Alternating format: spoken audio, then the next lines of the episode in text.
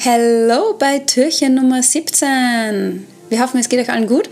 Ähm, ihr wisst ja, ich war beim Digital Education Day in Köln und ich hatte. Nein, was? Ja. Oh, wow. ich wollte auch mal was sagen in dieses Mikrofon hier. Nee, Mach weiter. Äh, genau. Und ich habe echte Probleme gehabt, dass mir die Deutschen verstehen. Und da hätte ich mal cool.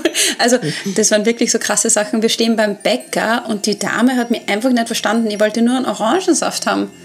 Nein, du wolltest ein weiches Ei haben, aber das gibt es nicht in Deutschland beim Bäcker. Es Ja, also Eier. das hat mich, das, das war ein dramatisches Erlebnis tatsächlich. Aber da hätte Ja. mir gewünscht, dass es so eine Simultanübersetzung gegeben hätte.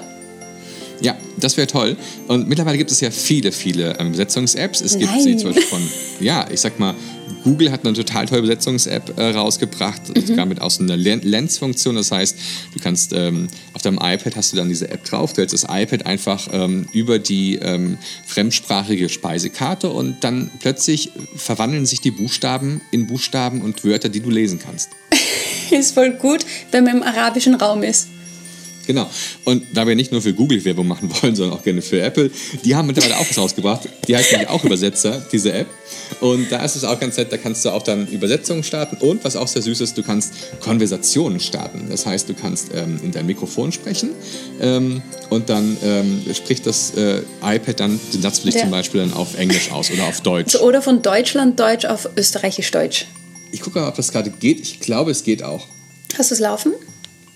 Ähm, Moment, ich muss das mal eben ausprobieren hier. Mhm. Und nee, tatsächlich gibt es dann nur Deutschland-Deutsch. Ihr müsst das noch ein bisschen üben. Es ist so noch. Ach ja. arg.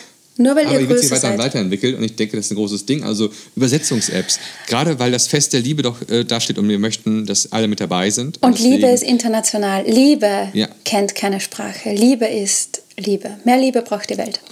Liebe ist, wenn wir das Türchen 17 jetzt zumachen. Macht's gut, Leute. Tschüss. Tschüss.